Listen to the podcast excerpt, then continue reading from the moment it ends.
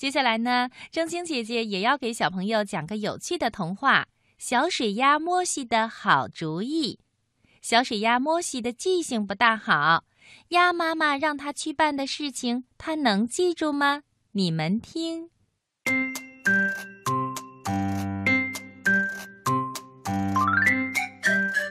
水鸭妈妈让她的孩子莫西去送信儿，可是小水鸭摩西刚出门就回来了。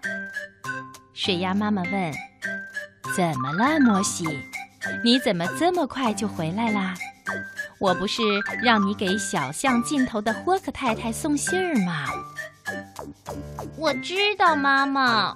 小水鸭摩西说：“但是我把你让我送的信儿给忘了，你能再告诉我一遍吗？”好吧，摩西，你仔细听着，这回可别忘了。告诉霍克太太，女士茶话会在第四个星期的星期五召开，让她带上六十套餐具。谢谢妈妈，我知道了。小水鸭莫西说着，又摇摇摆摆地上路了。他一边走，一边想着妈妈让他送的信儿。女士茶话会在第四个星期的星期五召开。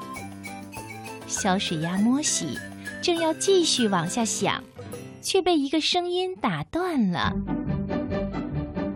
紫蝴蝶苏珊一边飞一边说。你好，小水鸭，你知道那个新闻吗？什么新闻呀？小水鸭莫西问道。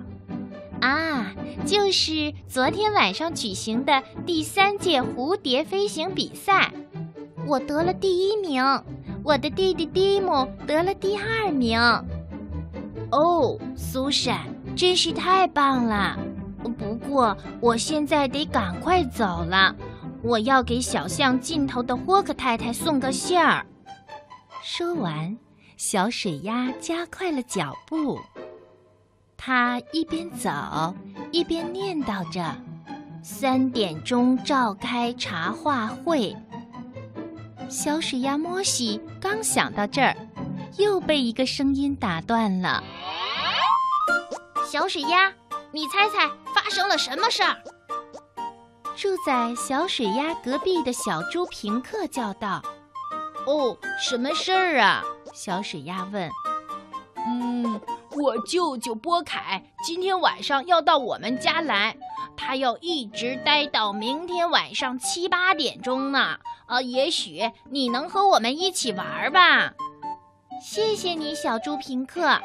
小水鸭说：“嗯，我很愿意去。”但是现在我得给小巷尽头的霍克太太送个信儿。说完，小水鸭又摇摇摆摆地加快了脚步。它一边走一边念叨着说：“带六十套餐具。”小水鸭刚要继续往下想，又被一个声音打断了。“嘿，你好，小水鸭。”小黑狗皮特说：“莫西，哦，你能帮我做家庭作业吗？啊，三十六根骨头加十二根骨头等于多少啊？嗯，我想等于四十八根吧。哦，对不起，小黑狗皮特，我要去给小巷尽头的霍克太太送个信儿。送什么信儿啊？